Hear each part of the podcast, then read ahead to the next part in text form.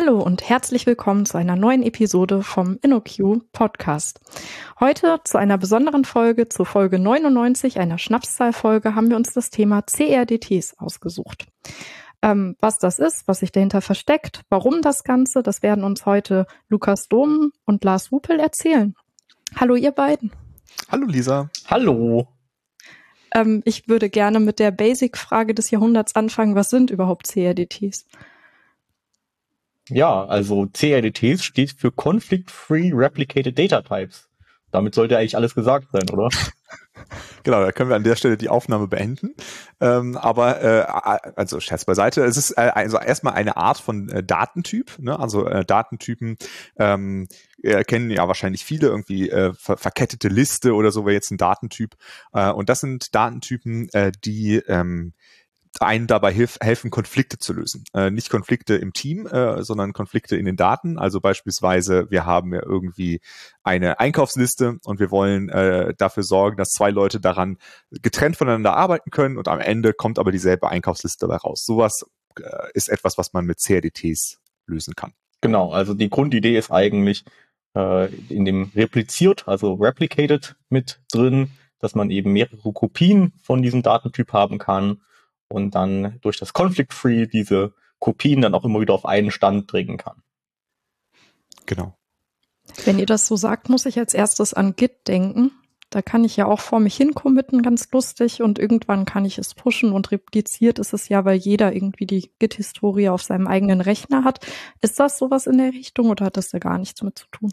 Also grundsätzlich ähm, äh, ist das quasi ein äh, ähm, distributed, aber nicht conflict-free Data Type, der, äh, weil äh, wir kennen das wahrscheinlich alle, ne? wenn ich jetzt irgendwie in einem Projekt was äh, committe, dann äh, passiert das ja erstmal offline. Ne? Also da, äh, wenn ich da bei mir ähm, auf meinem Rechner jetzt einen Commit mache und der Lars ist im gleichen Projekt, dann äh, kriegt der Lars es ja erstmal nicht mit. Ne? Der, bei dem landet der Commit nicht. Ne? Und das ist ja erstmal grundsätzlich anders als bei früheren ähm, Versionskontrollsystemen wie ähm, SVN oder CVS, äh, wo das, äh, wo Commits ja grundsätzlich immer auf dem Server passiert sind, äh, passieren die ja erstmal quasi offline first in Anführungsstrichen. Ne? Also die passieren also lokal bei mir. Ich brauche nicht mit dem Internet verbunden zu sein, nicht mit Git verbunden zu sein äh, und das funktioniert einfach. Ähm, das, was das aber dafür auf der äh, Gegenseite bedeutet, ist, dass wenn ich dann meinen Commit versuche auf den Server zu legen, dann könnte es natürlich sein, dass der Lars in der Zwischenzeit auch irgendwas committed hat. Vielleicht hat die Lisa auch noch irgendwas committed und jetzt muss irgendwie dieser Konflikt aufgelöst werden. Ne? Und da sehen wir halt immer, dass äh, also grundsätzlich ist es so, wenn wir verschiedene äh, Orte haben, an denen Daten geschrieben werden können, dann können immer Konflikte passieren. Ne, das ist äh, also nicht vermeidbar, ne? weil sonst müssten wir, äh, also wir können immer entweder sagen, es gibt nur eine äh, autoritäre Stelle, die sagt, ich weiß, was geschrieben wurde. Das ist die eine Möglichkeit. Und die andere Möglichkeit ist, es gibt mehrere und das bedeutet, es kann zu Konflikten kommen. Und Git ist dafür echt ein gutes Beispiel.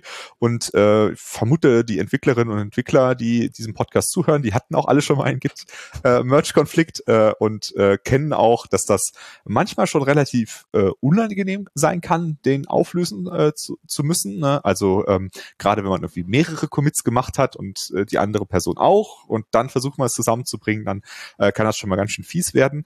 Äh, und diese Art ähm, von User Experience wollen wir vielleicht nicht unseren äh, Anwenderinnen und Anwendern, die unsere Webseite benutzen, äh, zumuten. Kann man sich jetzt vielleicht äh, vorstellen. Ne? Also stell mal vor, wir machen irgendwie so ein Online-Word und dann müssen wir das äh, äh, durchspielen in so einem äh, Merch-Editor, äh, da äh, würde wahrscheinlich, würden unsere Kunden und Kundinnen sagen, ähm, nein, danke. Und äh, das, das ist so ein bisschen auch ein Grund, äh, warum man sich auf jeden Fall mal äh, diese CRDTs äh, anschauen kann. Aber interessant, dass du Word ansprichst, weil aktuell im Projekt, ähm, da programmiere ich ja gar nicht so viel, sondern ich mache ganz viel Dokumente in Word auf SharePoint. Und auch bei Word, wo man ja denkt, das sind, ähm, ist ja ein, eine, eine Software, die für eine sehr breite Masse von AnwenderInnen gemacht wird, auch die, die nicht so technikaffin sind. Auch da kann man sich durchaus solche Merge-Konflikte einhandeln. also ich weiß nicht, ob jemand solche Word-Dokumente aus der Hölle kennt, ähm, aber dann versucht man da irgendwie diesen SharePoint was zu speichern, dann kommt auch so plötzlich so, ah, da, sie haben einen Konflikt produziert und dann blickt man auch überhaupt nicht durch. Ähm, also es ist jetzt nicht nur so, dass, äh, dass jetzt Git da die einzige Software ist, die einem solche Konflikte da, ich sag mal, vor die Füße kotzt. da gibt es noch zahlreiche andere Software, die sowas macht, auch welche, die jetzt nicht nur sich an EntwicklerInnen richtet. Ja. Ähm, und was bedeutet das jetzt für uns, wenn wir irgendwie eine Webseite bauen? Also Lukas hatte eben schon gesagt, wenn die Leute auf äh, meiner Webseite sind, dann soll denen das natürlich nicht so passieren wie ähm, bei ähm, Git zum Beispiel. Aber was bedeutet das für mich, wenn ich jetzt eine ähm, Anwendung entwickle? Was muss ich tun? Worauf soll ich achten? Also bei den allermeisten Anwendungen, die es ja heutzutage so gibt, so den Webanwendungen, ähm, wird dieses Problem weitestgehend erstmal ignoriert, weil man dann sagt, ja, das ist halt eine Webseite, die ist halt im Browser. Und wenn du offline bist, hast du halt ein Problem. Ne? Und äh, wenn wir uns zum Beispiel Google Docs mal anschauen, die haben das halt so gelöst, ähm, dass wenn die Verbindung abbricht, dann kann man halt nicht weiterschreiben. Und wenn jemand anderes schreibt, wird das quasi live auf mein System äh, rüber kopiert.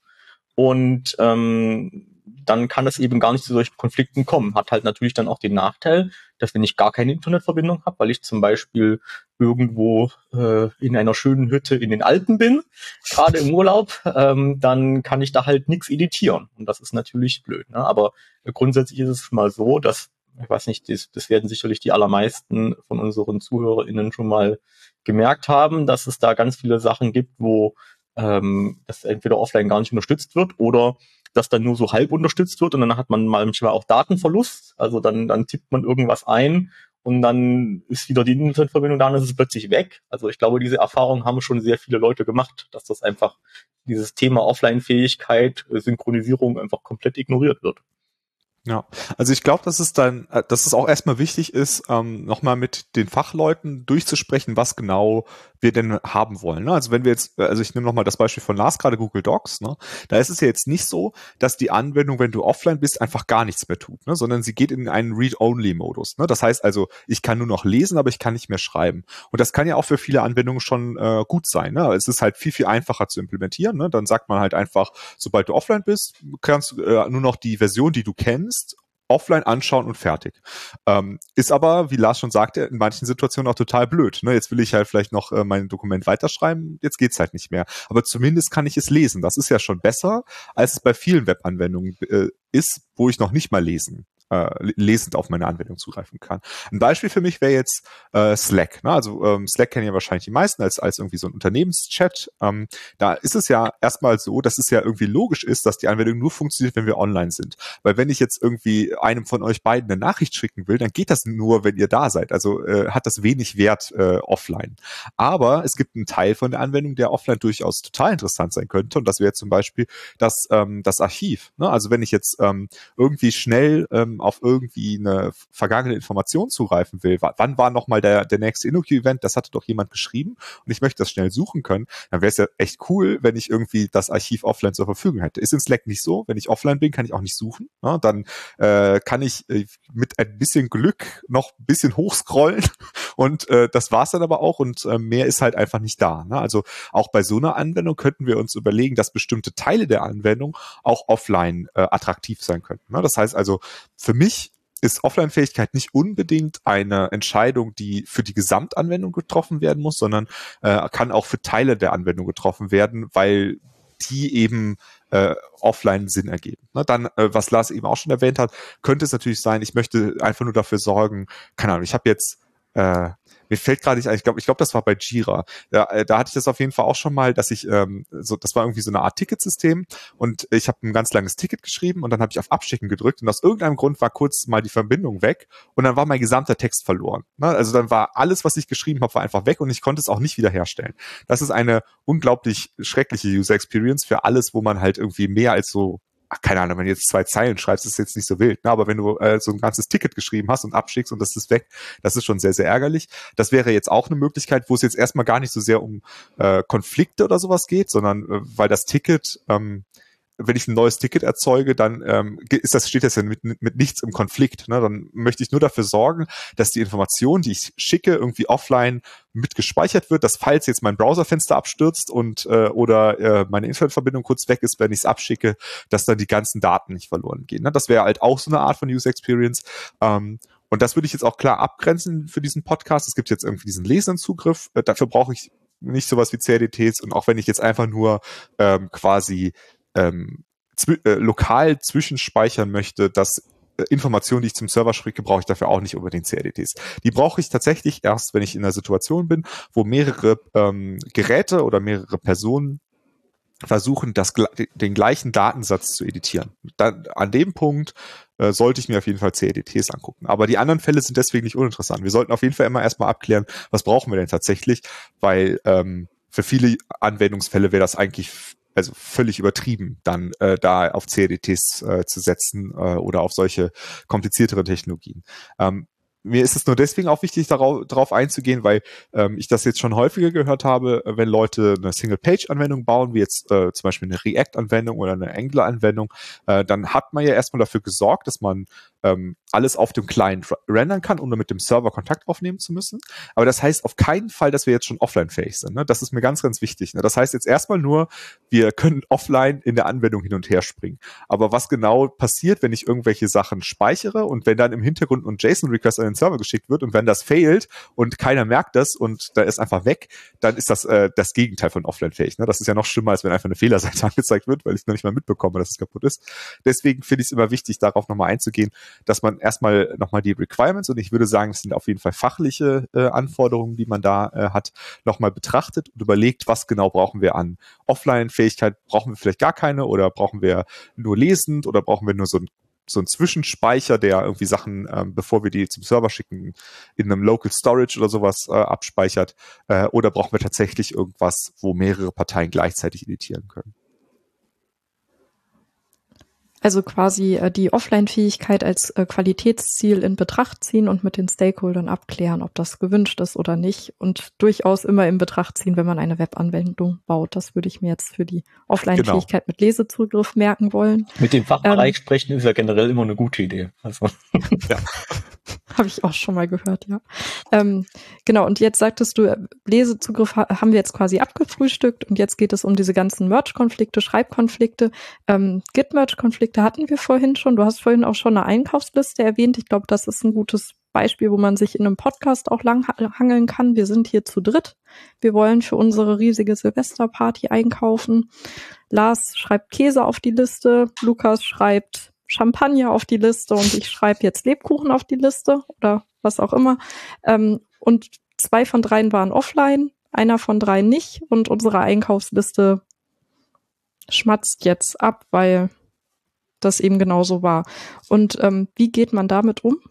Und da hast du eigentlich gleich schon ein schönes Beispiel genannt. Es gibt nämlich einen konkreten CRDT, also ja, CRDT ist ja eine, ein Bündel von verschiedenen Datentypen, ähm, also so, so ein bisschen kann man sich das vorstellen wie die, äh, die, die verteilte Variante von Java Util Collections oder so. ähm, und eines von diesen Datentypen sehr einfacher ist so ein äh, Growth Sets. Das sind also Mengen, die immer nur wachsen können, also Sets, wie man sie auch in Java und in äh, Go und sonst wie kennt.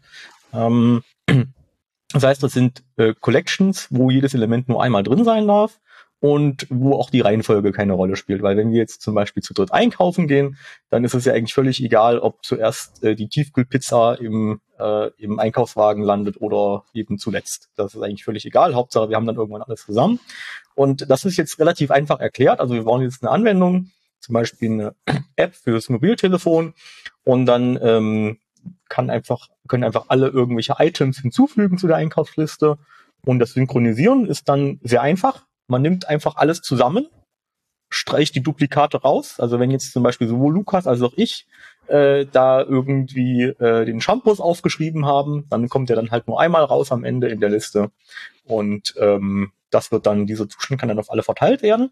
Und das Coole ist jetzt auch, dadurch, dass es eben eine Menge ist und dass die nicht sortiert ist, ähm, spielt es keine Rolle, wer mit wem zuerst synchronisiert. Also wenn wir jetzt mal dieses Szenario bleiben, wir haben drei Leute, dann können zuerst Lukas und ich synchronisieren. Dann haben wir zumindest schon mal einen gemeinsamen Stand. Dann kann Lukas mit Lisa synchronisieren. Dann, dann hat quasi Lisa das von mir auch mitgekriegt, weil ich habe das ja dem Lukas gegeben. Und dann kann ich nochmal mit der Lisa synchronisieren und dann äh, haben wir alle den gleichen Stand. Und äh, die Garantie von diesem Datentyp ist eben jetzt, dass ähm, es völlig egal ist, in welcher Reihenfolge wir das synchronisieren, solange wir, solange mal jeder mit jedem spricht. Zu einem bestimmten Zeitpunkt. Dann, dann kriegt man da immer einen gemeinsamen Stand hin. Und für eine Einkaufsliste ist eben so ein Grow-Set ähm, ganz praktisch, ähm, hat allerdings einen kleinen Nachteil, wie der Name Grow-Set schon äh, darauf hindeuten lässt. Man kann aus einem Grow-Set nichts mehr löschen, weil sonst nämlich das Problem ist, ähm, wenn ich jetzt zum Beispiel, wir sind jetzt alle an einem bestimmten Stand und dann sage ich, boah, nee, lass mal doch keine Shampoos kaufen, lass mal doch vielleicht nur den billigen Sekt kaufen ähm, und ich streiche jetzt den Shampoos raus, dann ist es jetzt erstmal nicht unmittelbar klar, ob ich jetzt einfach nur den Shampoos noch nicht mitgekriegt habe bei mir ähm, oder ob ich den jetzt wirklich aktiv aus dem Set entfernt habe. Und dann könnte es zum Beispiel sein, dass wenn ich jetzt dann das nächste Mal synchronisiere, dass dann der Shampoos wieder auftaucht auf meiner Liste. Und ich glaube, das haben auch ganz viele Leute schon mal äh, gehabt, eine Anwendung, wo einfach gelöschte Daten plötzlich wieder auftauchen. und äh, nicht ganz klar ist, wann die jetzt gelöscht worden sind oder ob sie überhaupt gelöscht worden sind am Ende. Genau. Und das ist halt auch was, ähm, äh, da kann man auch noch mal drauf eingehen, dass das tatsächlich noch nicht mal unbedingt was mit äh, Offline-Fähigkeit zu tun hat, über dieses Problem nachzudenken, äh, weil so ähm, eine der ersten Firmen, die so ein bisschen über dieses ganz große Problem nachgedacht haben, äh, war halt Amazon. Ähm, bei Amazon gibt's ja den Warenkorb. Und wenn ich jetzt ähm, irgendwas in den Warenkorb reinwerfe, dann ähm, äh, und auf einem anderen Gerät auch was reinwerfe, dann muss das ja irgendwie dafür sorgen, dass das irgendwie am selben Punkt landet. Jetzt ist es bei Amazon ja so, das ist jetzt erstmal nicht offline-fähig, weil das glaube ich auch nicht so viel Sinn ergibt bei so einem Online-Shop. Ähm, äh, aber da ist es jetzt trotzdem so, dass ähm, die keine einfache Datenbank benutzen, die immer äh, vollständig äh, alle sind auf demselben Stand sind, weil das einfach performancemäßig nicht geht. Äh, das führt jetzt ein bisschen zu weit, aber auch da müssen wir mit diesem Problem umgehen. Äh, was passiert denn, wenn ich irgendwie zwei Versionen von diesem Warenkorb auf meinem Server habe und, wie, und ich muss die wieder zusammenbringen? Und äh, da ist es halt, also ähm, ja, gibt es halt ein, Paper von, äh, von ähm, Amazon, äh, wo die das äh, beschrieben haben, das halt auch viele weitere Sachen inspiriert hat. Ähm, und äh, da äh, haben die halt gesagt, in, im Fall der Fälle äh, sagen wir, wenn wir zwei Instanzen vom Warenkorb haben, dann nehmen wir die äh, Union von beiden, also die, die, ähm, die Zusammenführung von allen Sachen, die da drin sind. Das heißt also, wenn ich jetzt an dem einen Ort was gelöscht habe äh, und bei dem anderen Ort nicht, dann nehmen die im Zweifel das lieber in den Warenkorb rein, weil die ja sagen, ja, mehr, mehr Dinge im Warenkorb ist mehr Umsatz und das ist besser. Ne? So, das heißt also, äh, das ist wirklich wie auch wieder eine fachliche Entscheidung, äh, dass Amazon sich dafür entschieden hat.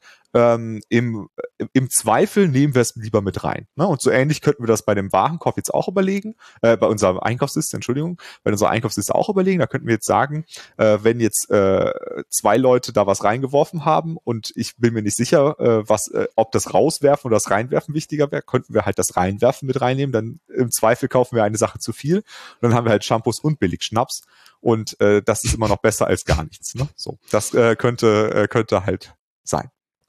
Genau, aber vielleicht sollten wir auch noch kurz erklären, dass auch bei den CRDTs da eine, eine Lösung für dieses Problem auch existiert, wenn man sich eben fachlich dafür entscheidet, dass das eben nicht gut genug ist, das so zu machen. Äh, und zwar ist das, hat das den etwas morbiden Namen Grabstein oder Tombstones auf Englisch. Ähm, es kann also sein, dass man dann das so implementiert, dass ähm, gelöschte Einträge gar nicht wirklich gelöscht werden, sondern sie werden nur als gelöscht markiert. Sie werden also mit so einem Grabstein versehen. Und das ist auch tatsächlich gar keine neue Technologie. Also gerade wenn man sich so äh, die Datenbankprodukte anschaut, also zum Beispiel so ein Postgres, äh, wenn man dann Delete ausführt, dann wird die Zeile nicht wirklich gelöscht, sondern sie wird eben als, als, als gelöscht markiert. Und ähm, dann kann man eben beim Synchronisieren, kann man dann eben feststellen, aha, äh, ich habe jetzt hier vom Lars den Datensatz bekommen, ähm, so und so äh, äh, ist jetzt eben gelöscht worden. Dann kann man, können das eben alle anderen auch als gelöscht markieren. Dann muss man eben aufpassen, dass wenn man in einen Datensatz überhaupt mal gelöscht worden ist, kann man ihn dann nicht wieder hinzufügen. Ähm, das ist dieses Konzept, was sich Two-Phase-Set nennt. Also das Two-Phase-Set ist eben auch ein CRDT, ein, ein, eine Instanz von diesem CRDT-Bündel, ähm, womit man eben genau äh, das Löschen auch mit ähm, äh, umsetzen kann. Und die nächste Frage, die dann meistens gestellt wird, ist, ja gut, aber wenn ich jetzt diese ganzen Grabsteine mit mir umherschleife, wird dann nicht mein Datenbestand riesig? Äh, stimmt. Man kann eben dann äh, so, so Checkpoints implementieren, dass man sagt, also wenn jetzt alle bekannten Kopien meines Datentyps ähm, synchronisiert sind, dann lasse ich eben so einen, so einen Prozess laufen, der die einfach dann rausschmeißt und dann ist es wieder gut. Bei Postgres würde man das zum Beispiel Vacuuming nennen, glaube ich. Ähm, Und ähm, also man, man geht dann da mit dem Staubsauger immer durch. Also man geht da mit dem Staubsauger durch und räumt die Grabsteine ab. Also um das mal in dieser gemischten Metapher zu bleiben. Und dann äh, ist auch wieder der Zustand wiederhergestellt, wo dann man eben keine unnützen Daten mehr ähm, speichern muss. Genau, und das ist, äh, aber äh, hat der Lars schon erwähnt, aber nochmal, um das zu betonen, das ist nur dann möglich, wenn wir uns sicher sein können, dass alle beteiligten Parteien diesen Stand schon hatten. Ne? Weil sonst könnte es ja sein, also äh, äh sagen wir jetzt mal, äh, wir haben irgendwie ähm, drei Geräte, ja, ähm, äh, Lisas Handy, mein Handy und mein uralt Handy und das liegt irgendwo im Sofa. Und jetzt äh, äh, ist das aber nicht mehr mit dem Internet verbunden, weil es hat gar keinen Akku mehr. Äh, aber da hatte ich noch eine ganz wichtige To-Do für unsere Silvesterparty draufgeschrieben und ich weiß es auch schon gar nicht mehr, aber es liegt halt irgendwo im Sofa. Und jetzt äh, wird halt irgendwie auf dem Server dieser Cleanup-Prozess gestartet und da, den kriegen aber ja dann äh, der, der geht davon aus, dass alle Leute den aktuellen Stand hat, aber das Sofagerät hat es nicht, dann äh, kann es halt dazu äh, kommen, dass dieser Konflikt dann im Nachhinein nicht mehr aufgeräumt werden kann. Also die CD CRDTs ähm, grundlegend äh, sagen alle, die gesamte Historie ist bekannt und alles, was wir an Vacuuming und so weiter äh, durchführen, sind quasi Optimierungen, die notwendig sind für die Praxis, also ohne Zweifel, aber die, äh, wo wir dann uns überlegen müssen, wie können wir weiterhin die Garantien einhalten. Und ähm, es klingt jetzt erstmal so, der Lukas sagt ja, dann geht es gar nicht, aber das ist nicht so, sondern da grundsätzlich wissen wir ja, ähm, welche Geräte mit beteiligt waren, also welche Geräte diesen Datensatz haben. Das Problem ist halt nur, wenn tatsächlich eins der Geräte längere Zeit offline ist, müssen wir halt eine Entscheidung treffen, die aber auch wieder eigentlich eher eine fachliche Entscheidung ist. Äh, ist dieses Gerät einfach quasi weg? Ne? Also kann, ja auch sein, dass ich ein Gerät hatte und äh, habe dann Backup eingespielt und das ist jetzt das gibt's einfach nicht mehr, das Gerät. Ähm, oder äh, ist das Gerät tatsächlich einfach nur lange offline und wir müssen es halt irgendwie dafür sorgen, dass es wieder online geht. Ähm, und da müssen wir einfach eine Entscheidung treffen. Aber grundsätzlich sollten wir in der Praxis auf jeden Fall, wenn wir solche Sachen machen, äh, über so eine Strategie nachdenken, wie wir an Checkpoints kommen. Ähm, und das ist halt bei einem äh, Online-System, also bei einer Datenbank, einer verteilten Datenbank, ist das wesentlich einfacher zu handhaben als jetzt bei Geräten, ähm, weil äh, das hatten wir am Anfang an der, bei der Motivation noch ein bisschen vergessen, würde ich hier noch mal kurz nachtragen. Eine Sache, die auch ganz, ganz wichtig ist, die, glaube ich, bei, bei manchen noch nicht so ganz angekommen ist, ist ähm, die ein ganz wichtiger Grund für solche Synchronisationssachen ist auch, dass die meisten Leute mittlerweile halt nicht mehr ein Gerät haben, sondern mehrere. Ne? Also es ist halt nicht so, dass jede Benutzerin hat exakt ein Gerät und mit dem ist es mit dem mit der, mit der ist sie mit dem Internet verbunden und fertig, sondern man hat irgendwie einen, äh, einen, äh, einen Smartphone, einen Computer, vielleicht hat man sogar noch ein Tablet und alle davon sollen irgendwie diese Daten haben und äh, dann hat man noch zusätzlich hat man noch eine zweite Person und die hat auch noch mal drei Geräte und die müssen alle miteinander synchronisiert werden und gerade wenn man mehrere Geräte hat, sind die auch nicht immer alle online, sondern manche sind dann einfach vielleicht irgendwo im Schrank oder äh, Schuhkarton, weil es eine Raspberry Pi ist und dann äh, muss man halt überlegen, äh, was man, äh, was man dann tut. Ne? Und ähm, das wollte ich einfach nochmal erwähnen, äh, weil ich das einfach immer wichtig finde, wenn man die Use Cases sich nochmal durchguckt, was ist denn, wenn wir ein Gerät haben, was wirklich nur einmal die Woche online ist, weil ich es einfach nicht so häufig benutze, funktioniert es dann halt noch. Ähm, aber grundsätzlich sind diese zwei P-Sets, eines von den ähm, ich würde sagen, immer noch relativ einfachen Datenstrukturen, obwohl es schon eine komplexere ist jetzt als so ein äh, Grow-Set, ähm, aber immer noch ein relativ einfacher Baustein, ähm, aber der schon mal ganz gut dieses Problem von diesen Tombstones oder äh, Grabsteinen ähm, gut demonstriert, der, das man dann hat. Und das hat man tatsächlich bei den komplexeren Datentypen dann einfach nochmal äh, um eins äh, äh, hochgedreht. Ich hätte schon mal eine Frage zu diesen Grow-Sets und Two-Face-Sets. Ist es denn so, wenn ich sowas in meiner Anwendung äh, verwenden möchte, muss ich das dann von, von klein auf implementieren oder gibt es da irgendwie schon vorgefertigte Lösungen, die ich verwenden kann?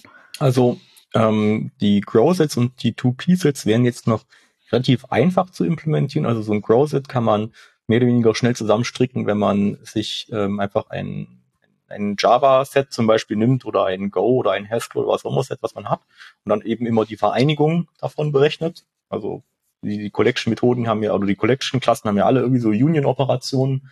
Ähm, und so ein Two-Piece-Set, das wäre dann letztendlich implementiert, wo man dann an jedes Element noch ein Flag ranschreibt, ist es drin oder ist es draußen. Das wäre also etwas, was man noch relativ einfach implementieren kann.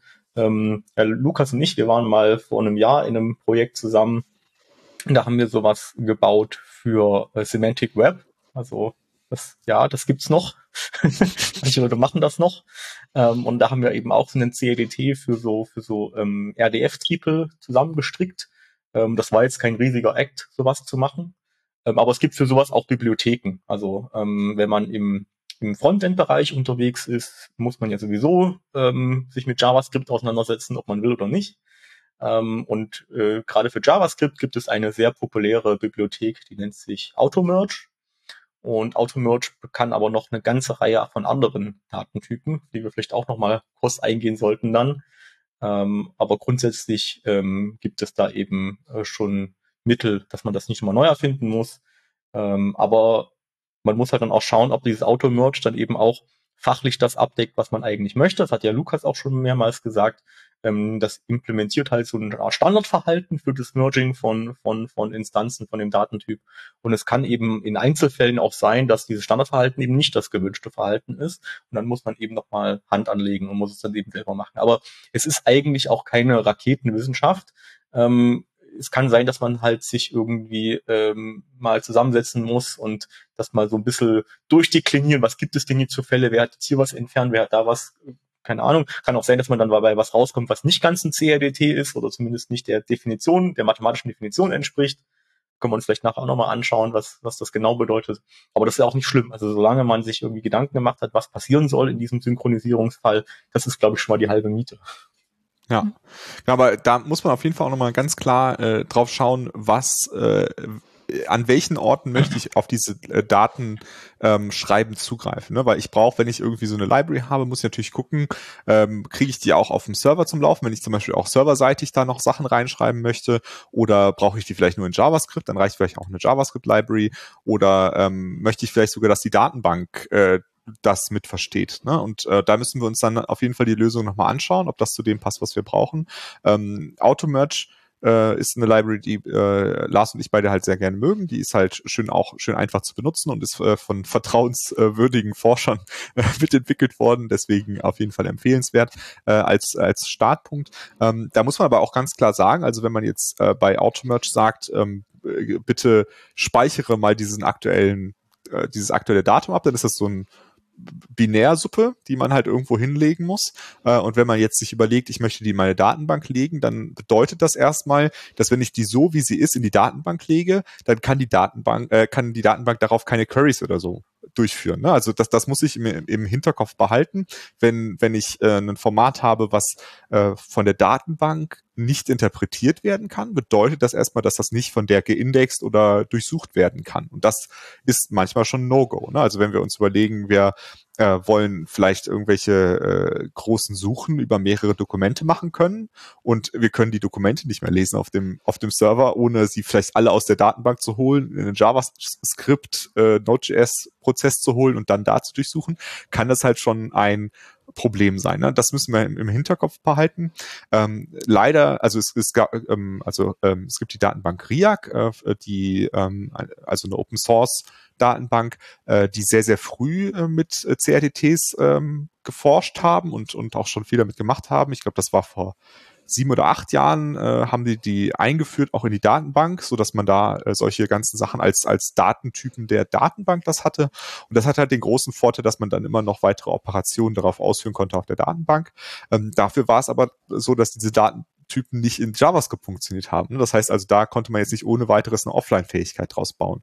Äh, und das sollte man einfach sich nochmal anschauen. Je nachdem, welche Lösung ich jetzt gefunden habe, äh, erfüllt sie da die ganzen Use Cases, die ich habe. Und gerade nochmal gucken, kann ich sowohl aus JavaScript als auch aus der Datenbank darauf zugreifen. Sonst muss ich mir vielleicht Lösungen suchen. Vielleicht muss ich die Sachen in der Datenbank nochmal ähm, lesbar ablegen oder so, ne, dass die, dass die Datenbank darauf zugreifen kann. Ähm, aber äh, das einfach, wenn ihr das äh, im, äh, im Produkt irgendwo einsetzen wollt, dann schaut euch das auf jeden Fall nochmal vorher an. Denkt das nochmal durch. Äh, was bedeutet das jetzt für, für solche Suchen? Ähm, genau. Und dann müsst ihr auf jeden Fall auch gucken, dass ihr da irgendwie äh, das hinbekommt, dass ihr das äh, Vacuum, äh, das, ja, das Staubsaugen, ich weiß nicht, wie ich das auf äh, äh, Englisch aussprechen soll, ähm, wie ihr das irgendwie als Strategie etabliert bekommt, weil sonst wächst eure Datenbank immer weiter an äh, mit diesen riesen Datenwulsten und dann äh, habt ihr irgendwann auch ein Problem. Jetzt hatten wir angefangen und äh, haben irgendwie über diese Einkaufsliste gesprochen. Was ist denn jetzt aber, wenn ich jetzt eine To-Do-Liste für unsere nächste Party machen möchte? Und es ist total relevant, dass die Dinge, die da eingefügt werden, in der richtigen Reihenfolge sind. Weil wir haben vorhin jetzt irgendwie, also ihr habt ganz oft explizit gesagt, dass wir jetzt über unsortierte Dinge reden und äh, aber es gibt ja auch in der Realität sortierte Dinge, die man irgendwie synchronisieren möchte. Was macht man dann? Ja, also dann können wir vielleicht an der Stelle erwähnen, dass dieses Auto-Merge ähm, ganz, ganz einfach JSON unterstützt als Datentyp. Also ich kann in Auto-Merge praktisch beliebige JSON-Dokumente ähm, mir zusammenklöppeln und kann dann eben auch sagen, ich habe jetzt hier ein JSON-Array und die Arrays sind ja sortiert in äh, JavaScript. Also nicht sortiert, aber sie sind in einer bestimmten Reihenfolge eben. Ähm, und ich kann dann eben auch sagen in Auto-Merge, füg mir mal bitte dieses Ding jetzt hier hinten an und ähm, dann wird es eben hinten angefügt und nicht irgendwie an irgendeiner Stelle, wo es ihm halt gerade passt. Oder ich kann eben auch in einem Objekt irgendeinen Schlüssel schreiben, irgendeinen Schlüssel lesen, ähm, Schlüssel löschen und so weiter. Das geht eben alles. Und ähm, man kann sich das von der von der Ergonomie so ein bisschen vorstellen, wie so auch so Git. Also man kann in man kann dann sagen, man hat dann so ein Dokument und dann äh, ruft man auf diesem Dokument so eine Change-Operation auf, kann dann auch eine Commit-Message mit angeben. Das wird von Automerge auch mit unterstützt, dass man dann das in, quasi in der Historienansicht dann auch nochmal sich anschauen kann, was jetzt da geändert worden ist. Und man kann dann auch mehrere Änderungen dann da gleichzeitig machen, wenn die irgendwie atomar sind oder so. Ähm, und dann wird eben beim Merging dann drauf ähm, Wert gelegt, dass das eben die Reihenfolge zum Beispiel beibehalten bleibt. Und äh, das hinten anfügen ist jetzt mal ein schönes Beispiel, weil dann kann ich ja schon sagen, dass wir jetzt da auch Konflikte provozieren können. Also zum Beispiel gehen wir jetzt mal von aus, dass Lukas fügt jetzt hinten was an und die Lisa fügt auch was hinten an. Und dann ist jetzt nicht klar, wer von beiden jetzt gewinnt an der Stelle. Also wer ist jetzt dann das, das, das vorletzte und wer ist denn das letzte Element? Und ähm, wie ähm, Automerge das auflöst, ist, dass jede Instanz eine Unique ID bekommt. Also das ist einfach eine UUID, die dann generiert wird pro Instanz. Und ich glaube, es ist dann einfach so gelöst, dass die niedrigste oder die, ich weiß nicht, ob es die niedrigste oder die höchste ist, die gewinnt dann halt einfach. Also es gibt dann da eine bestimmte Ordnung, die dann auf den Instanzen auch festgelegt wird, also auf den verschiedenen Kopien. Und dadurch ist es dann aber immer deterministisch. Das heißt, egal ob das Merge jetzt vom Lukas gemacht wird oder ob das Merge von Lisa gemacht wird, es kommt immer das Gleiche raus. Also es ist nicht so, dass Lukas sagt, ich gewinne und Lisa sagt, nee, aber ich gewinne. Ähm, also es ist äh, wirklich dann immer die deterministische Reihenfolge. Und das ist eben eine Garantie, die durch diesen, durch die, die dir eben von Auto-Merge äh, gegeben wird, ähm, dass mit ihren mathematischen Konzepten, die dahinter stehen, eben immer so eine deterministische, äh, kommutative äh, äh, Merging-Operation möglich ist. Ja, und das hat auch noch einen sehr angenehmen Effekt. Äh, das wird man dann ähm, äh, wertschätzen, wenn man das erste Mal so eine Offline-Anwendung versucht hat zu bauen, ähm, dass äh, wenn ich dieselbe Operation nochmal rein merge, dass das von Automerge erkannt wird, ah, diese Information habe ich schon und dann geht nichts kaputt. Ne? Also wenn ich jetzt beispielsweise ähm, zweimal von, äh, also Netzwerke sind halt ähm, nicht äh, verlässlich und manche Nachrichten werden vielleicht auch zweimal zugestellt und ich krieg von äh, Lars zweimal die Nachricht, bitte fügt doch mal den Champagner hinzu und es ist aber zweimal der, der gleiche Champagner, dann äh, wird Automerge das erkennen und sagen, ah, okay, den habe ich schon hinzugefügt, dann steht jetzt hier ein Champagner. Ne? Das ist auch ganz eine ganz wichtige Eigenschaft und das ist auch etwas, was, wenn man äh, nicht solche Konzepte verwendet, sehr schwer äh, sicherzustellen ist. Ne? Man muss einfach dann gucken, dass das tatsächlich äh, funktioniert, dass das nur einmal passiert. Und ähm, genau, und am Ende kommt dann auf allen Geräten, wenn alle Geräte alle Nachrichten oder alle Changes oder Change Sets bekommen haben, sind alle auf demselben Stand. Ne? Und dann haben sie auch dasselbe dieselbe Datenstruktur in derselben Reihenfolge. Das ist halt das Schöne. Ähm, was man äh, ähm, bei, also Automerge äh, bietet da halt alles an, was halt zu JSON gehört, also äh, Strings, Numbers, äh, Arrays, Objects, würde ich jetzt mal äh, zusammengefasst sagen, das Wichtigste. Ähm, dann äh, gibt's dann halt auch sowas wie Push, ja, und ist halt intern da drin gebaut. Das Push halt bedeutet, füge es als letztes an und das ist alles unten drunter abstrahiert. Das heißt, wenn ich weiß, wie man JSON verwendet und wie man die Datentypen, die da drin sind, mit den normalen Operationen, die in JavaScript zur Verfügung stehen, verwenden kann, dann hab, weiß ich schon, wie man Auto-Merge benutzt quasi. Das ist halt das sehr, sehr attraktive daran. Aber das ist genau wie bei JSON, äh, genauso, dass wenn ich jetzt ähm, mir ein, äh, keine Ahnung, ich äh, erzeuge mir ein eigenes Objekt mit einem anderen Prototypen, ne, irgendwas äh, Besonderes äh, und lege das da rein, dann funktioniert das halt nicht, dann verliert es halt seinen Prototypen. Ne? Also es sind wirklich nur diese, diese ganz einfachen Datentypen, diese grundlegenden Datentypen, äh, aber das kennen wir ja auch schon, wenn wir versuchen, irgendwie eine React oder, ähm, oder äh, eine Angular-Anwendung mit dem Server reden zu lassen, dann müssen wir ja auch JSON äh, draus machen. Da funktioniert das auch schon nicht. Ne? Also es ist jetzt keine äh, neue Einschränkung, würde ich sagen. Es ist das, was man sowieso kennt, wenn man im Frontend unterwegs ist, dass man das halt als Subset hat. Aber gleichzeitig ist das halt schon eine sehr, sehr komfortable Datenstruktur, äh, wo man nicht so über diese Details wie jetzt Growth Sets und so weiter nachdenken muss und trotzdem äh, echt einen schönen ähm, Baukasten von Operationen hat, die man da verwenden kann. Genau, ich würde gleich an der Stelle nochmal kurz einhaken, weil das ist, glaube ich, ein wichtiger Punkt, den man nochmal unterstreichen kann. Ähm, es ist jetzt nicht so, dass ich einfach mir eine beliebige Datenstruktur ausdenken kann und dann kann ich da irgendwie sagen, ich tue jetzt ein Automerge rein und zack, es ist ein CRDT und dann habe ich da die ganzen coolen Eigenschaften. Und CRDTs sind also wirklich, beschreibt eben diese Menge an, an, an Datentypen oder so ein Bündel an Datentypen, das sind teilweise sehr einfache Dinge, wie zum Beispiel diese Grow Sets. Und ich kann mir die auf bestimmte Arten und Weisen eben auch zusammenstöpseln, um dann äh, auf, auf kompliziertere Datenstrukturen oder, oder ausdrucksstärkere Datenstrukturen zu kommen. Ähm, aber äh, das ist eben auch Arbeit, die ich dann tun muss. Und bei Automerge hat man eben gesagt, naja, diese JSON-Dokumente, das passt auf, keine Ahnung, ich denke mir eine Zahl aus 90 Prozent aller Anwendungsfälle kannst du mit JSON-Dokumenten sehr einfach ausdrücken. Ähm, und für die restlichen 10 Prozent musst du halt dann wirklich was tun. Ne? Also es ist jetzt nicht so, dass dir das wirklich komplett die Arbeit erspart. Also dieses, dieses Silver Bullet ist es halt noch lange nicht. Aber es, dadurch, dass wir halt ich sag mal, in modernen Architekturen sehr viel APIs haben, die eh schon JSON sprechen, ähm, bietet sich das halt einfach an. Sie hätten genauso gut auch äh, also die äh, äh ForscherInnen hinter Automerge hätten noch sagen können, ja gut, lass mal XML jetzt machen als, als, als Datenstruktur, weil Soap ist geil. Ähm, hätten sie machen können, aber wäre halt heutzutage so ein bisschen aus der Zeit gefallen. Es kann sein, dass in zehn Jahren dann sich rausstellt, JSON ist jetzt nicht mehr cool, wir machen jetzt YAML oder so, weiß ich nicht, oder irgendwas ganz anderes. Dann müsste man eben diese Bibliothek nochmal anpassen, dass sie dann eben auch mit anderen Arten von Datenstrukturen arbeiten kann. Ähm, jetzt hatten wir genau, also Grow-Sets, Two-Face-Sets und äh, JSON schon als Beispiele für CRDT-Datentypen. Habt ihr noch irgendwelche Beispiele, die super wichtig sind und die wir nennen sollten in der Folge? Genau, ein, ein wichtiges Beispiel finde ich ist noch Text. Ähm, also grundsätzlich ähm, können wir uns sowas vorstellen wie, wie äh, Google Docs oder wie auch immer das jetzt äh, bei anderen Firmen heißt, wo wir irgendwie kollaborativ an einem Text äh, editieren wollen und eben besser sein wollen als Google Docs und auch offline-fähig äh, weiter editieren wollen, äh, dann äh, gibt es ähm, Datentypen, die tatsächlich dafür da sind, äh, Text abzubilden als CRDT. Ähm, da kann man sich jetzt vorstellen, ähm, keine Ahnung, äh, wir, wir drei schreiben jetzt zusammen einen Artikel über CRDTs, dann äh, schreibt einer irgendwie der, den, den, die Einleitung, der andere die Mitte und die, und die Lisa schreibt den Abschluss. Dann ähm, ist es ja so, dann wachsen diese drei Texte unabhängig voneinander weiter und das ist relativ einfach zu mergen. Aber was ist, wenn jetzt die, die Lisa vorne einen äh, Rechtschreibfehler findet und den er äh, ähm, editiert, dann muss das ja auch wieder aufgelöst werden. Und dieser komplexe Fall, den kann man tatsächlich auch mit CRDTs lösen. Ähm, und das hat sich auch in der, äh, in der, in der letzten Zeit äh, weiterentwickelt, die, die Datenstrukturen, die wir da haben.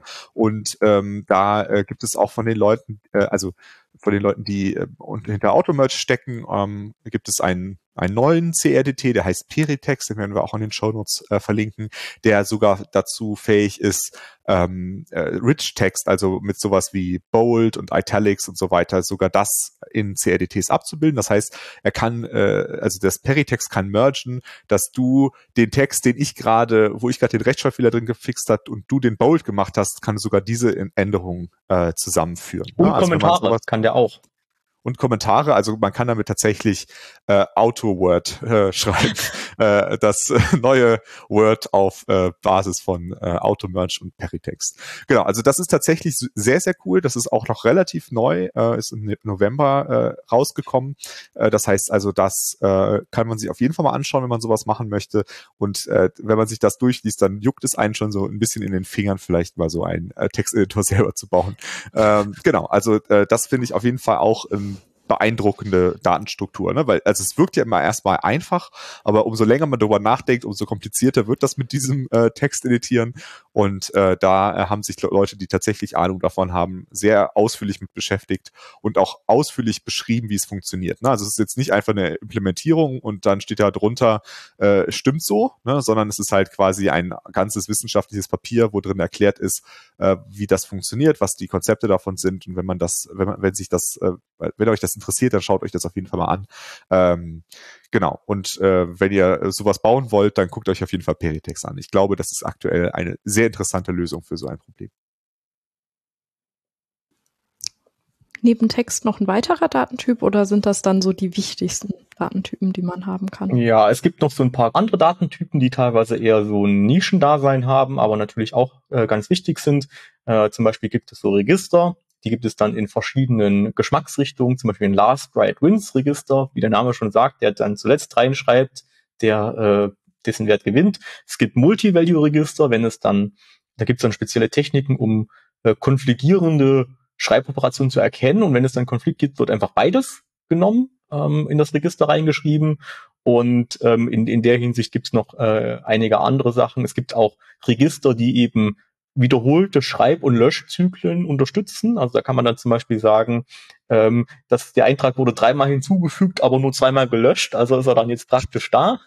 Ähm, und äh, da gibt es eben noch eine ganze Reihe von anderen Sachen, ähm, die jetzt so standalone erstmal nicht besonders hilfreich erscheinen, aber wenn man sie eben dann mit den anderen Sachen kombiniert, ähm, dann wird dann eben ein Schuh draus. Ach ja, und den allereinfachsten haben wir ja ganz vergessen, nämlich den Counter. Also der Counter ist ein extrem einfacher CADT, weil ich drücke einfach auf plus eins und dann wird einfach alle plus eins zusammengezählt. Das wäre der allereinfachste CADT, würde ich mal fast sagen.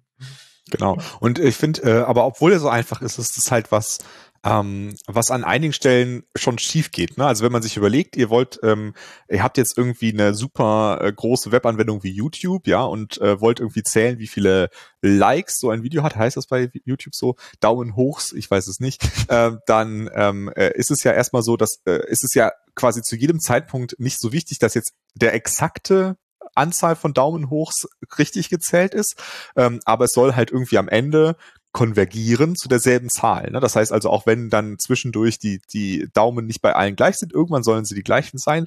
Und äh, die Lösung in einigen Datenbanken, die sich sehr auf Uhren und äh, Last Write Wins verlassen, äh, wäre es dann jetzt so, dass quasi irgendeine von den Datenbankknoten äh, gewinnt und sagt, äh, ja, du hast fünf Likes, ich habe sieben Likes, dann machen wir mal sieben draus, obwohl die richtige Antwort quasi die Summe aus beidem wäre oder sowas. Und da kann einem so ein CRDT-Datentyp für Counter tatsächlich helfen, fachlich die richtige Antwort rauszubekommen. Ne? Das kann man sich auch, also die anderen Datentypen sind jetzt ein bisschen zu schwer zu erklären ohne äh, äh, Visualisierung, aber bei so einem äh, Counter kann man sich gut vorstellen, dass man sich statt sich die Zahl konkret zu merken, erinnert man sich äh, merkt man sich quasi nur die die Änderung, die durchgeführt wurde. Also der eine Knoten merkt sich, ich habe drei dazu bekommen und mein äh, mein Ausgangspunkt war vier und der andere merkt sich, ich habe fünf dazu bekommen und mein Ausgangspunkt war vier. Dann rechnet man vier plus plus fünf plus drei und dann hat man das Ergebnis von beiden zusammen. Ne, das kann man sich jetzt so grundsätzlich äh, vorstellen, bei wie so ein Counter Counter funktionieren könnte. Und dass das eben die bessere Lösung ist, als einfach zu sagen, der, der als letztes von den beiden geschrieben hat, hat recht gehabt. Ne, das ist diese Last Right Wins Strategie, die in ganz wenigen Fällen richtig ist, aber in den eher wenigen. Jetzt haben wir ganz schön viele Datentypen, haben das grundlegende äh, Prinzip hinter CRDTs geklärt. Ähm, aber man hat ja hier nicht umsonst Lars und Lukas zu Gast, wenn man nicht noch wenigstens ein bisschen versuchen wollen würde, die grundlegenden Konzepte zu erörtern. Ähm, wollt ihr das vielleicht mal versuchen? Also was sind die grundlegenden, vielleicht mathematischen Konzepte, die hinter CRDTs stecken? Ah, danke schön. Ich dachte, du fragst gar nicht mehr, Lisa. Kann ich jetzt meinen Mathehut wieder aufsetzen? Ähm, also die, die Grundidee, äh, mathematisch gesehen, sind die sogenannten Verbände.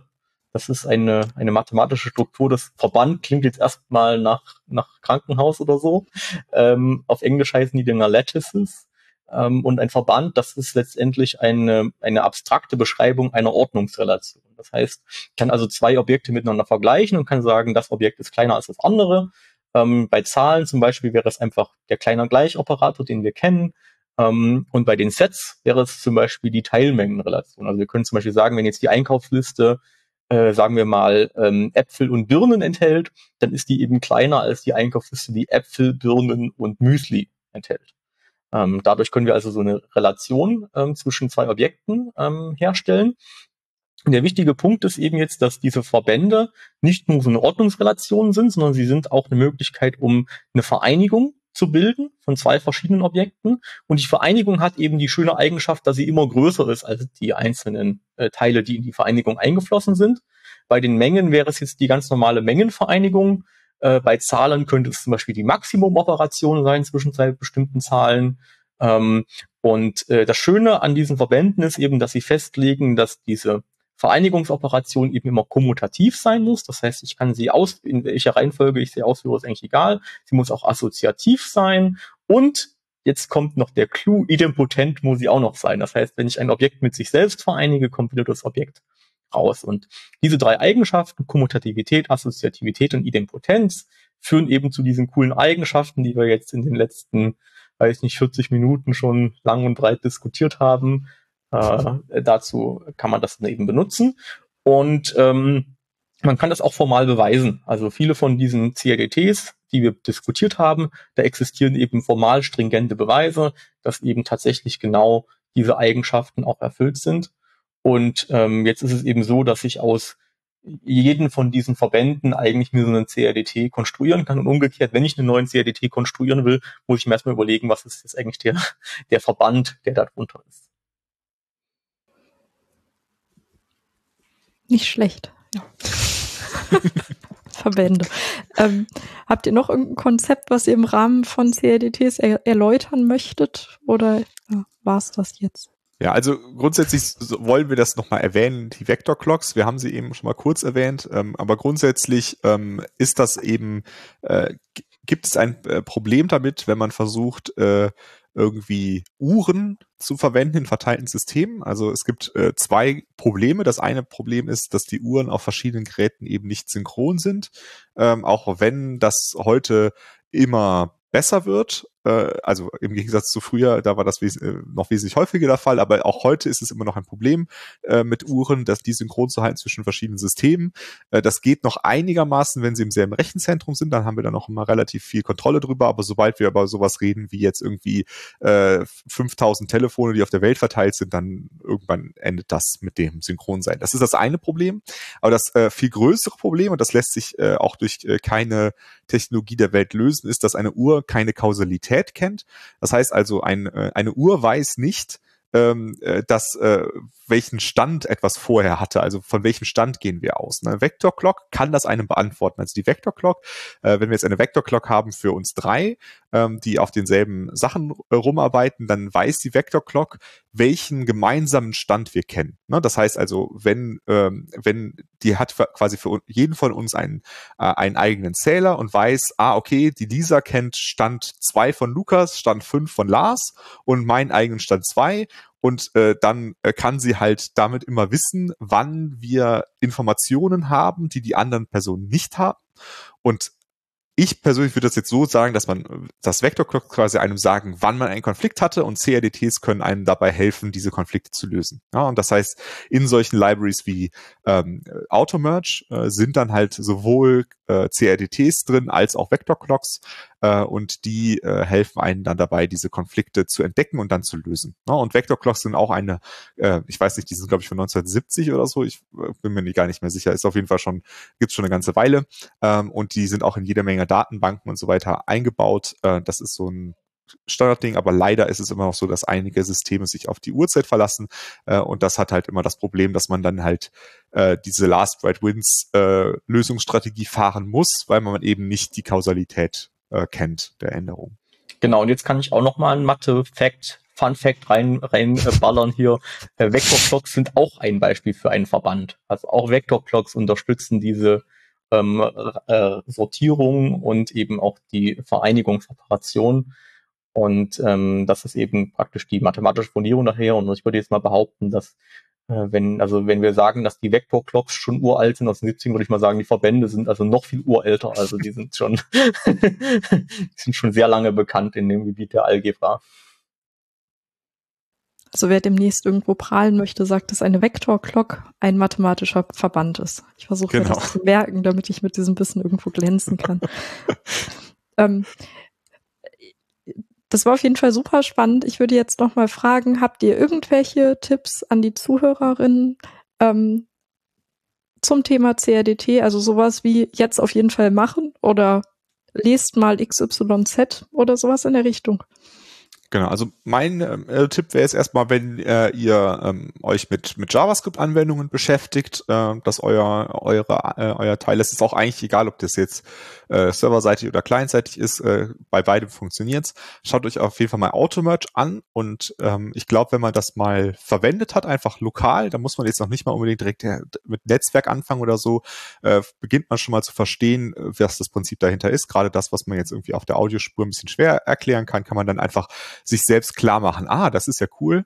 Äh, und dann hat man es im Hinterkopf, wenn man dann mal in ein Problem reinläuft, äh, was äh, sich dem irgendwie ähm, an, anbietet. Die Leute, die das gemacht haben, haben auch noch Hypermerge geschrieben. Das ist tatsächlich für Peer-to-Peer-Anwendungen. Also da äh, braucht man dann noch nicht mal einen Server für. Da können sich die Anwendungen direkt miteinander ähm, äh, kommunizieren. Und da ist natürlich äh, sowas wie Automerge auch Gold wert, äh, wenn man äh, so P2P-Anwendungen bauen möchte. Hast du auch noch einen Tipp, Klaus? Ja, ich könnte jetzt noch ganz, ganz schamlos auf äh, mein, äh, meine Blogpost-Serie ähm, verweisen, ähm, die eine äh, interaktive Einführung in die CLTs bieten. Und äh, das ist so gebaut, dass da im Browser, ähm, dass man da so, so Schnitt, äh, so Codeboxen hat, wo man mit den Konzepten rumspielen kann. Und da ist immer eine Erklärung davor und dann gibt es da Aufgaben, die man dann da lösen soll. Und da kann man dann eben von Anfang an, ich fange da an erkläre erstmal diese Verbände und dann eben die verschiedenen Eigenschaften, die es dann da gibt und baue dann eben die Grow-Sets und so weiter zusammen und man kann sich das dann eben an JavaScript-Codebeispielen dann selbst zusammenreihen, wie das funktioniert. Sehr cool. Ähm, genau, ich glaube, dann sind wir jetzt auch am Ende unserer Folge angelangt. Ich fand es sehr spannend mit euch beiden ähm, und möchte direkt eine Werbung einstreuen. Ihr beiden habt nämlich auch einen Vortrag über das ganze Thema Hilfe, wir sinken. Ähm, wer beim Technology Day war, hat ihn vielleicht schon gesehen. Wer nicht die Chance hat, ihn dort zu sehen, zum Beispiel nächsten Monat bei der OOP wird er zu hören, zu sehen sein. Dann auch mit Folien, was die Verbände deutlich einfacher machen wird, vermute ich. Ähm, ja, vielen, vielen Dank, dass ihr beiden da wart. Vielen Dank an die Zuhörerinnen da draußen, dass ihr zugehört habt, auch trotz des mathematischen Inputs heute oder gerade deswegen, man weiß es nicht. Ähm, bei der nächsten Folge wird's dann ganz besonders. Heute hatten wir die 99, die Schnapszahlfolge. Nächste Folge gibt's die Folge 100 und ähm, die wurde live beim InnoQ Technology Day am 1.12. aufgezeichnet und wird deswegen bestimmt unglaublich spannend sein. Wir freuen euch, dass ihr sie wieder anhören werdet. Bis dahin. Tschüss. Bis dann. Ciao. Tschüss.